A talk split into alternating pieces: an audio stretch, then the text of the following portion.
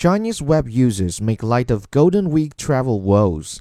China's Golden Week national holiday is underway, and social media users are making light of travel problems that are dogging the annual gateway.